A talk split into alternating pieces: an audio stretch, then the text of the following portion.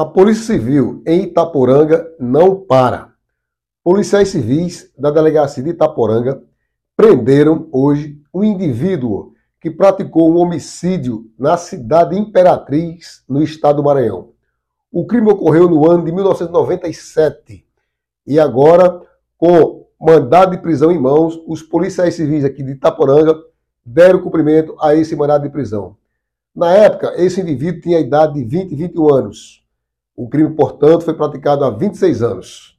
E agora ele foi preso. É aquele ditado popular: a justiça tarda, mas não falha.